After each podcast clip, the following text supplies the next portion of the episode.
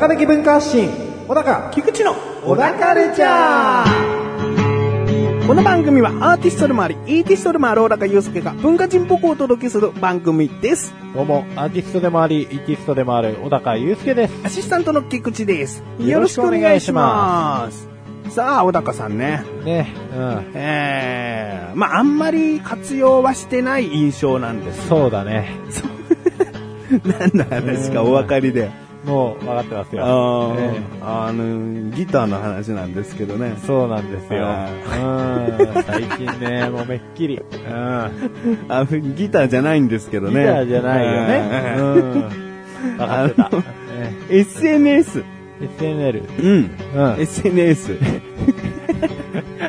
ソーシャルネットワーキングサービス。うん、そうです。えー、日本でブームになったきっかけはミクシーだと思います。そうですね。うん。で、その後ツイッターやフェイスブックなどがね、はい。えー、どんどんどんどん広まって、うんうんうん。今は人それぞれこの SNS をやってますって言えるものが一つぐらいはあるんじゃないかなと思うんですけども。イエス。なんか、最近目立った、こう、大きな動きがないなっていう、それが、じゃあ SNS 界にとっていいことなのかなっていうのをふと思いましてね。えー、自分が SNS 初めて取り入れたものはミクシーだったんですけども、えもう、6、7年ぐらい前ですかえね。うん。ミクシーにハマって、毎日日記だの書いてた時期もあったんですけど、うん。そこから世間がなんとなく、まあ、ツイッターにも行ったりしましたけども、フェイスブックに流れていきましたよね。うん。Facebook はミクシーよりももともと海外でちゃんと広まってたものなんだけど、改めて世界で共通の Facebook に日本人は、えー向きを変えたというか、うんそっちにどんどん流れていって。そうですね。で、意外と小中高の友達とかももう Facebook だったらやってるみたいなうん。ことが自分の場合はあったんですよ。うん。で、かれこれもうそっから5年ぐらいは経ってるかなと。うん。うん。うん。なんか、このままこういう感じなんですかね。もうなんか新しい SNS でこんなことをして、さらに昔の友達と交流ができるみたいなことは難しいもんですかね。難しいんじゃないですかね。じゃあ終わりますかね。終わりますかね。いやーもうね、いや、ミクシーもね、だいぶ迷走したと思いますよ。うん。今もう、飛ぶ鳥落とす勢いで、こう、うわーって、うん。うわーってなってた頃のミクシーの面影がもうほとんどないとう。ん。うん、業績もガンガン落ちてると。うん。うん。だね、最初の頃のミクシーはですね、いい意味で機能が少なかったなと。シンプルでしたね。うん、シンプルでした。実にわかりやすいと。うん。で、それがまあ、こう、どんどんこうね、新たなユーザーを取り込もうと、うん。ゲーム層だったりとか、うん。まあ、女性占い好きとかみたいなのも取り込もうとしたりとか、うん。うんまあ、もうどんどんどんどん複雑多様化していって、うんで、ツイッターが出たからもうツイッターみたいな機能を取り込んだりとか、ううんん。もうオリジナル性が一切なくなりましたよと。そうですね。なんかいろんなソーシャルネットワーキングサービスをしている他のサービスのものを全部取り入れちゃおうみたいうんな。そうなんですよ。その結果、あの、無様なユーザーインターフェースだけが残りですね。わかりづらいですよ。未だにスマートフォンのアプリなんかで立ち上げるともうメニューでのアイコンの数が多くて、そうなんですよ。わかりづらくなりましたね。これはね、よそに持っていかれるわと。はいまあもちろん Facebook は Facebook で特色があるわけじゃないですか。うんミクシーは匿名で最初作れるけど、Facebook は作れないみたいなのもあったんですけど、うんまあ、今 Facebook はね、そこまでガチガチじゃないですけど、うん。それでも、うん、Facebook の利点ってやっぱり、リアルな知り合いときっちり繋がれると。そうですね。うん。あとはもう自分の経歴を辿って、うんこの人友達じゃない的なやつもリアルで探し出してくれるんで、うん。昔の人とのやりとりもしやすい。うん。で、余計な機能がついていない。う。うんん。ここね、重要。そうですね。ちょっと見づらい、操作しづらいっていうのは初心者にあるかもしれないです。うんあの、さすが海外のサイトだけあって。そうなんですよね。うん。でも、アドオンでついてる要は付加機能がシンプルなんですよね。うん。うん。例えば Facebook メッセンジャーとかだって、うん。元々のニュースフィードとか、個人のフィードとかにそこまでめちゃくちゃ干渉してこないうんような作りになってるじゃないですか。うんミクシーってそれ全部表面で表示させようとしたりする傾向があるんで、わかりづらいよ、みたいな。お腹いっぱいだよと。うんうんうん。アプリケーションとの連動に関してもそうだし、うんまあ Facebook も最近ね、結構無理やりニュースフィードに載せられちゃったりして、うんうん、なんかのアプリを取り込んだら、うん勝手にニュースフィードに投稿されるとか。ああ、そ、あれはちょっとありますね。邪魔ですけど、ええうん、まあそれは消せないんでう、ん。うんでもなんかしたらこれは課金なのかっていうサービスは Facebook ほとんどないですよね。ないですね。うん。ミクシーだと何かしらこうアプリとかで課金してくださいみたいな、そうなんですよね。えー有料会員バージョンがあったりだとかうん、ありますからね。そうなんですよね。ミクシーはね、ミクシーの一番良かった部分ってね、うんあれなんですよ。まあ、日記の書きやすさとかもそうなんですけど、コミュニティ。コミュニティ。ああ、うんよかったですね。あのサービスはすごい良かったと思います。うんコミュニティと日記と、まあ、せめてメッセージぐらいのうん範囲で留めておいて、ゲームはちょこちょこっとぐらいにしておけば、うん。こんなに崩れなかったんじゃないかなと思いますけどね。そうですよね。本当にゲームが必要だったのか自分はまだ疑問に思ってますけどね。うんまあ実際ね、やっちゃってた時期ありますけど。ああ、ありますけど。うんうんまあ、言うてもやっぱりあんないらないですよね。うん。衰退していいんじゃないかと思ってたんだけども、うんどんどんどんどん。ねえ。下方へ。う んで、例えばですね、じゃあ、小高さん的にですね、ええこんな SNS 自分だったら作ってみたいとかあります？なんか結構細かい分類していくといろいろ SNS あるんですよね。有名じゃなくても。例えばインスタグラムもある意味 SNS だと思うんですよ。そうですね写真に特化したうん。SNS。うん。他にも、こう、ミクシーのコミュニティをさらに分類化したような、ええアニメ好きだけが集まれる SNS とうんかきっとあると思うんですよね。うん。難しいですね。うんまあ、多分何かに特化するっていうのはかなりポイントだとは思うんですけど、うんあとはもう本当にユーザーインターフェースですね。おそれは。あの、要は操作性ですわ。うん。うん、例えばさっき言ってたのはミクシーのアプリ版だと、うんこう、なんか、もうつぶやきと、日記と、うんうんあと全体とみたいな感じで、こうタブが分かれてると、うん。クソ分かりづらいと。どうしようもないと。うんうん。で、こう Facebook は一方で、あのー画面がきっちり切り替わるじゃないですか。うんボタンを押して切り替わって、縦にフィードがビーって伸びてると。うん。まあ、これ見やすいし、デザイン自体も、まあ、青と白と、うん。で、あとは写真が載ればちょっとカラフルにみたいな、その程度なんで、うんごちゃごちゃしてない。ああいうシンプルなものは作りたいなとは思いますけど、もう Facebook よりシンプルみたいな。うん、Facebook よりシンプルだけど、わかりやすい。う。うんん。かつ、何気に機能があると。うん。ううん。ん。まあ、ちゃんとやり、やり込みたいというか、こう、構築したいみたいな人にとっては、ちゃんとね、変えられたり、表示させたりする、できるような機う能。ん。あとは共有系ですかね。うん。データ共有？うん。うん。要は、なんて言うんだろう。一時的なレンターサーバーというか、うん。クラウドサービスというかう、ん。例えば自分が登録したページから、うんこの音楽みんなに聴かせたいっていう場合のはいはいはい。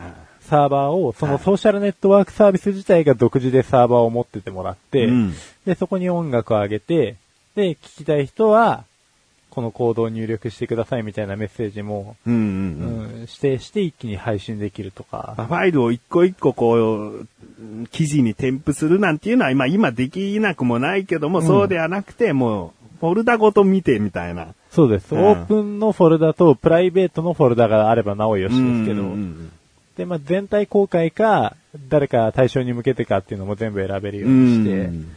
あ、でもそれをするよりかは、そうか、もう本当にオープンとプライベートに分けて、オープンに置いたものは全員が見れる。プライベートに置いたものは、チェックをした人だけ、うん。特定のパスワードを入力して見れる。そうですね。うん。例えば、これ違法になっちゃうのかもしれないけど、自分の好きな楽曲だけを詰め込んだフォルダを、うん。こう、自分の友達だけにパスワードを教えといて、ね。まあこれ犯罪かな。うん、まあ、ジャスラックがいる限りは無理ですかね。これ著作権があるかな。ううんん、ジャスラックさんがもうちょっとこの辺ね、理解を示していただけるようになると、そういうね、ね。うん、うんやりとりがしやすくなるのかなとは思うけど、でもあくまで、権利はもちろんミュージシャンにあるんで、うんダウンロードはできない。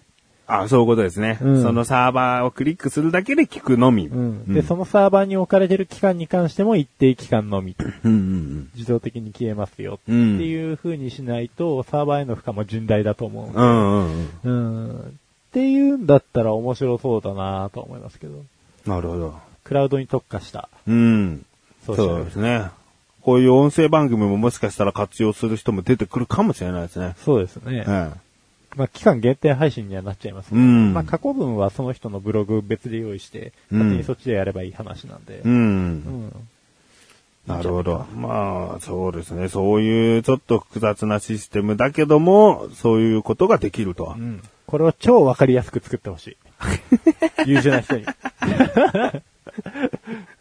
うんまあ、あんまり初心者が入るとね、先ほど言ったね、ジャスラックとかでね、うん。失敗しがちな 気もするんですけど。そうですね。うん。まあ、難しいと思いますよ。その判権の問題もありますし、出尽くしたところもありますし、うん。新しいところが立ち上がるよりかは既存のソーシャルサービス系の会社がうん機能を追加するっていう傾向の方が、うん。うん。やっぱりより人が集まってなんぼじゃないですか。そうなんですよね。自分の知り合いも、こう、うんネット上で知り合った人も、ええみんな集まってくれた方がいいわけだから、うん。今から新しいものを何か作っても、うん人が集まる気がしないですよね。まあそうなんですよね。うん。その利用者というか消費者が知り合いに言いたくなるようなうん。感じであればいいなと思いますけどね。これだったら、例えばお父ちゃんお母ちゃんでもわかるよと。うん。多分ね、若年層よりミドルエイジとかハイエイジの人たちを今度ターゲットに絞っていかないと、もう獲得できないはずなそんでよ。うですすね。そこですね。うんってことは、よりシンプルでうん洗練されてないといけないわけですよね。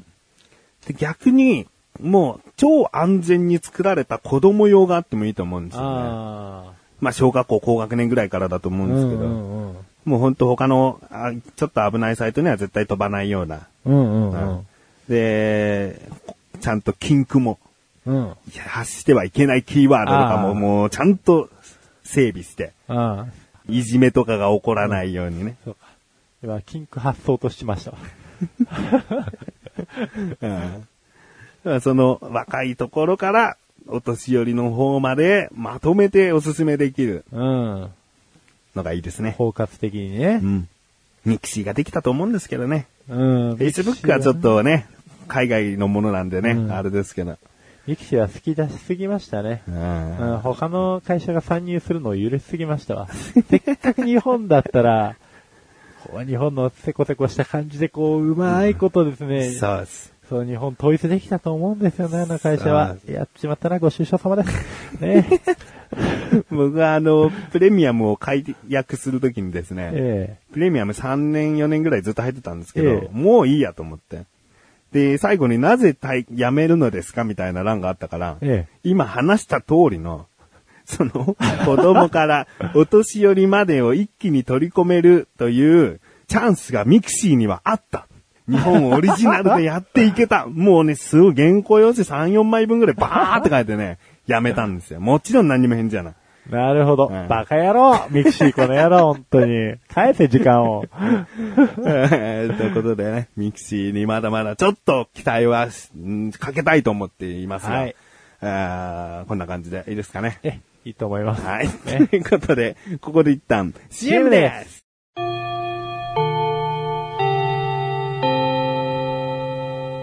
皆さん、最近心から笑っていますか？人って思い出し笑いの数が多いほど幸せなんだそうですよ。僕たちの番組、10分休みでは、笑いに溢れた学生の休み時間を思い出しながら、10分間で楽しくおしゃべりをしています。iTunes やケロログなどからぜひ遊びに来てください。お待ちしています。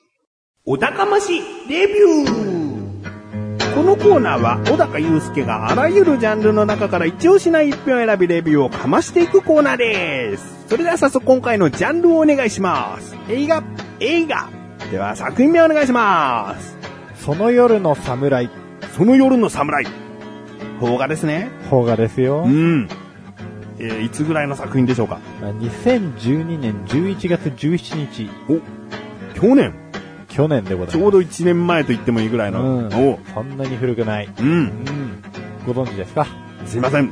知りません。存じておりまませんが、え、レビューをかましてください。はい。まあ、存じておりませんが、レビューをかますのはこんなにね、そんなに初めてではない。ね？結構存じてませんからね。存じてませんからね。これはですね、まあ日本映画ですよね。うんで、監督、脚本はですね、赤赤堀正明さんという、えっと、普段は舞台やってる人ですね。おあ、ということは、出てる人ですか？えー演出を舞台でやってる。そうそうそう。あそういうことですね。演出を舞台で、演出、脚本を舞台でやってる方で。はい。うん。で、まあその方がやってる舞台で、まあ同名のその夜の侍っていう作品があったんですけど、うん。まあそれが好評につき今回映画化されましたと。うん。で、えー、この割と無名な監督デビューの方なんですけれども、うん。無名なんですけど、出てる人がですね、坂井正人。おおうん坂井正人さんだったんですね。うん。えー前の映画のデビューの時もね、あの、ね鍵泥棒のメソッドでも、はい坂井正人さんの作品でしたけども。うん。おうそして、えー、山田孝之。山田孝之さん。うんう。ん。ちょい役で坂井真紀。あとは、荒井博文さんとかですね。荒井博文さん。はい。この人結構好きなんですけど。うん。あとは、でんでんさんとか。おううん。まあ僕が割と好きな悪の強い、うんうん。えー俳優さんがポコポコ出てましてですね。で、うん坂井正人は前回の鍵泥棒のメソッドの時、うん。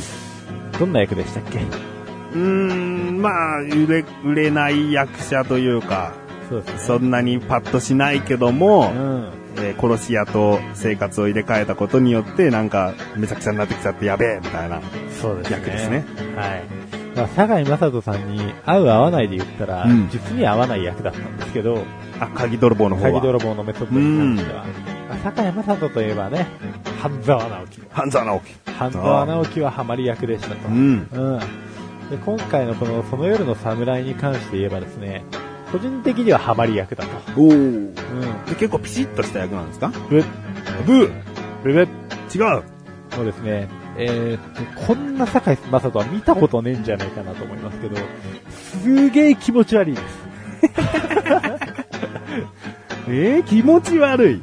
リーガルハイで出ているのも、人によっては気持ち悪いって見方だと思うんですけど。あの、ほとんど喋らないですしね。あ、そうなんですかほ。とんど喋らないですし、常に猫背で、目はいつもうつろで、口はいつも半開きで、顔は油ぎってて、髪も油でギトギトしてて、天パで襟足とか前髪がくるくるしてると。もう、僕？僕か？っていうぐらい、まあそれで無口でずーっと、こう、うつろうつろとしてる、うん。まあ工場長の役なんですけれどうも。ん。ええまあ、珍しいですよね。その侍役ではない。ああ、その時代劇ではないんですよあ。、時代劇ではない。現代劇なんです、あくまで。ああ、うんすごい誤解をしてましたね。そうですね。まあ、一応誤解を招かないようにですね、もう招いちゃいましたけど、あのー一応エピソードは、東京の外れで小さな鉄工所を営んでいる、うんその坂井正人さん。お営んでるってことは社長でもある。そう、社長でもあるんですまあ、すっごい気持ち悪いですけどね。ま あそれは社長の資質と関係ないですけど、はでこの物語の5年前、うんトラックの運転手に、まあ、最愛の奥さん、これが坂井真紀なんですけどい。うも、ん。まあトラックの運転手にひき逃げされましたと。おう。うん。で、まあ、もう奥さんは亡くなりましたと。おう。でも、奥さんのこう思い出からですね、ずっと抜け出せずにですね、うん留守番電話に奥さんの声が最後に吹き込まれてたんですけど、うん。その声をこう、毎日毎日リピートしながら聞いてるんですよ。おそれきっかけにちょっと気持ち悪くなっちゃったんですか？いや、もともと気持ち悪いです。と気持ち悪い。はい。もともと気持ち悪いんですけど、さらに、まあ、深追いしちゃった感じですあね。結婚できたんですね。うんそうなんですよ。まあ、結婚できたんですけど、プリンが大好きでですね、この坂井正人さんが扮する役の人は。うん。うん。で、もうずっとプリンを食べながら、うん。うん、奥さんの留守番電話をずっと聞きながらですね、憂鬱に毎日毎日過ごしていましたと。うん。で、従業員たちもね、みんな気遣ってくれるんですけど、うん。まあ、坂井正人はそんなにそれを相手にせず、うん。で、向こうも坂井正人の態度があんまり良くないから、うん腫れ物触るみたいな感じになっていくわけですわ。おううん。で、そんな中さっき言ってた荒井博文さんっていう方うん。が、要は坂井、あー坂井真紀さんの、うん。要は亡くなった奥さんのお兄さん役はい。なんですよ。で、坂井正人のことを心配して、えーいろんな人を紹介しようとしてくれるんですけど、おう。うん、全部まあ坂井正人はうまいこと断るわけですね。全然うまくないんですけど、はうん、例えばポケットから奥さんのブラジャーさって出して、あ。うん。うん、僕はあなたと別にお付き合いできるような男ではございません、みたいなことをボソボソボソって言って、ガラガラガラーンと去っていくみたいな侍ですわ。それが侍？うん、まあここ関係ないさ。こんな侍いたら嫌だわ。うんでブラジャーやね。うん。で、まあ、奥さんの衣類を常に持ち歩いてるんですけど、坂間外は。あそのためじゃなくて、そうもう実は常に持っているっていう。ほとんど持ってます。うん。うん。留守電聞きながらも奥さんの衣類に顔をうずめながら、こう、匂いをスーって書いたりとか してるわけですが、もうかなりやばいですよね。うん。うん。で、一方、この話で重要なのが、ダブル主演なんで、うん坂井正人と山田孝之なんですよ。ほうほうほう。出てきてませんでしたね。うん、山田孝之は、引き逃げをしたうん。トラックの運転手うんうんうん。の方なんですね。ひ逃げをしたんですね。うん逃げたままってことですね。そううんでもね、あの、結局捕まって、2年経って出所してきて、おうタクシーの、えっ、と、研修を受けているところだったんですけど、うんうんタクシー会社。まあ、その話はさておいてですね、もうクソ野郎ですから。山田孝之さんは。えーもうクソ野郎大好きな人はね、もう、うわ、こんなクソ野郎見たことないっていうぐらいのおうクソ野郎ぶりです。おうもう、ひき逃げして、うわどうすんのこれみたいなう。ん。で、まあ、その時に山田孝之と、あともう一人、えっ、と、名前なんだっけな。最新、最近の若手俳優さん。人気の。綾野剛さんとか。あ、当たり。綾野剛。そうだ。綾野剛と山田孝之と一緒にトラックに乗ってて、おううんで、そのまま山田孝之がドーンと跳ねちゃうんですよ。うん。うん。あやべえよ、免許取り消しだよ、みたいな。うん。うん。で、奥さんのところに近づいてって、足でどんどんって蹴っ飛ばして、おううん。えー生きてる？っつって。あ、血出てない。血出てないから大丈夫だ、みたいうん。な。うん。で、そのままちょっとしばらくぼーっとして、タバコ吸いながら、あ、サバ味噌の匂いがする。この近くで、多分、今晩サバ味噌の、うん家あるな、みたいなうん。ことを言ってるわけですわ。うん。でももう、綾野剛を完全にテンパってるんですよ。あ、そっちはすげえ焦ってんだね。こいつ何言ってんだうろう。ん。サバ味噌だと。うもういいから早く行くぞって、そのままわーって逃げて、うんで結局、まあ引いた山田孝之だけが捕まり、2年後出所しましたと。んで、。綾野剛はそのタクシー会社でもともと、勤務されてて、うん。で、山田孝之を紹介して引っ張ってきたんですよ。うん。ただ、だから山田孝之が過去に人人を跳ねたっていう噂がそのタクシー会社で出回ってて。で、それを言いふらしたんじゃないかっていうおっさんを、うん。綾野剛の家にわざわざ連れてきたんですね。うんで、ガムテープでぐるぐる巻きにして、ね、お前が喋ってんの？かと。正直言いなさいよと。で、いや、俺じゃないと。うん。うん。まあ、断固突っぱねるんですけれども、うんそのままバーン倒されて、灯油バーンかけられて、バーベキューバーベキューって言いながら灯油かけられるわけですわ。死んじゃうんですか？いや、死なないです。途中で飽きてやめちゃうんですけど。っていうぐらいの結構な、まあ、もう生きてちゃまずいタイプの。うん。で、物語としては、えー坂井正人がですね、うん。山田孝之に実は手紙を送ってるんですよ。もうそういう山田孝之が犯人だということを知ってるんですね。知ってるんですよ。うんうんで山田孝之にずーっと、えー、お前を殺して俺も死ぬ結婚まであと何日？っうん。ていう手紙を、まあ、カウントダウン方式ですわ。うん。ずっと送ってるわけですわ。で、その後の坂井正人の裁き方。山田孝之の裁かれ方。おう。うん。見物？見物ですねあ。すっげえ泥仕合ですしね。半沢直樹みたいにスパッとこう言いくるめるわけじゃないわけですからね。うんもう男たちが泥の中駆けずり回ってって感じですよ。うん。まあ、そこの描写もそうなんですけど、うん。この文章気になりませんでした。お前を殺して俺も死ぬ。うん。結婚まであと何日。普通に解釈したら、山田孝之を殺して、坂井正人もその後を追って自殺しますうん。っていう意味に聞こえますよね。それが普通ですよね。うん殺した後に自分で自殺する。うん。ただ、その意味の解釈の仕方っていうのが、うん。えー、ちょっとこの映画の肝なんですわ。うん重要な部分。重要な部分。あだから、最終的にどっちが生き残ったのか、二人とも死んでしまったのか、それとも生きているのか、あうん。生きているとしても死んでしまっている状態なのか。うん。これはね、超良かったですね。これストーリーがいいってことですか？ストーリーがいいっていうよりかは、心理描写が尋常じゃないです。心理描写。あうん。なんで、いや、うん坂井正人の奥さんを失ってしまった悲しみも、うん。うん、加害者に対する怒りも、うんまた加害者の、うん、その、人を殺したにもかかわらず、もう絶対に自分たちでは理解できないようなあの心理状態。うん。うん、あと態度。うん。うん、で、それから出所してからの山田孝之の生活ぶり。うん。うん。そういうのも全部ひっくるめて、うん。うん。また人間関係もそうなんですけど、トータル的に面白いです。あうん。ストーリーだけ言っちゃえばすごい乱暴に数秒で片付けられるんですけど、あ。うん。描写。描写ですねうん。映像で見て。うん。あわかりました。まあ、今回の星の数をですね、最大が5つ星ですが、いくつですか？5つ ?5 つ最高ってことですね。これ舞台だと結構場面切り替わって大変な舞台ですね、じゃあ。うん結構大変だと思いますよ。でもこれが認められてというか、評価が高くて映像になったってことですもんね。そうですね。うんなるほど。もし舞台が再公演とかあったら気になります？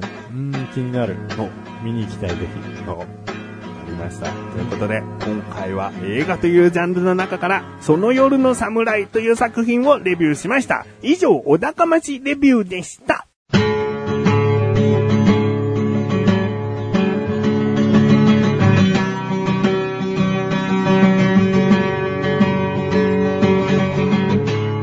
エンディングの小高は、はいということで、第119回も終わりを迎えとしております。はい。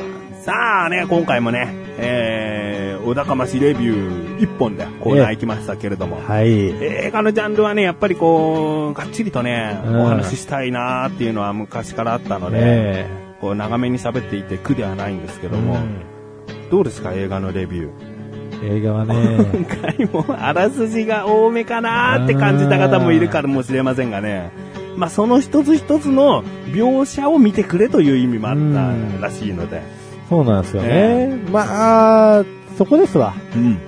僕そんなに、あのー極論言ってしまうとストーリー重要ですけど、あんまり求めてないんですよ。うんそれだったら小説とか読むんでうん。うんうん。だから映画は、ビジュアルと。描写とうん。音楽。音楽。うん。まあ音楽あんまなかったけど、これ。う。うんん。その辺抑えてなんぼだとう。ん。うん。だから、言った部分に関しては間違いないです。うん。あとは、絶対、おのおの気に入る部分があるとは思うんですけど、うんただ、坂井正人がもう本当に気持ち悪いです。で山田孝之が本当にクソ野郎です。この二つのポイントは、まあ確実に伝えたかった。はい。これは自分は見ますよ。うん今回のレビューを聞いてですね、結構、あの内容分かっちゃったかもしれないけど、やっぱ映像で見たいっていう感じは来てますんで。うんすっげえ複雑な気持ちになりますよ、見終わった後。うん。圧爽快感はあまりないと思ってた方がいいんですね。その後、その日予定入れない方がいいです。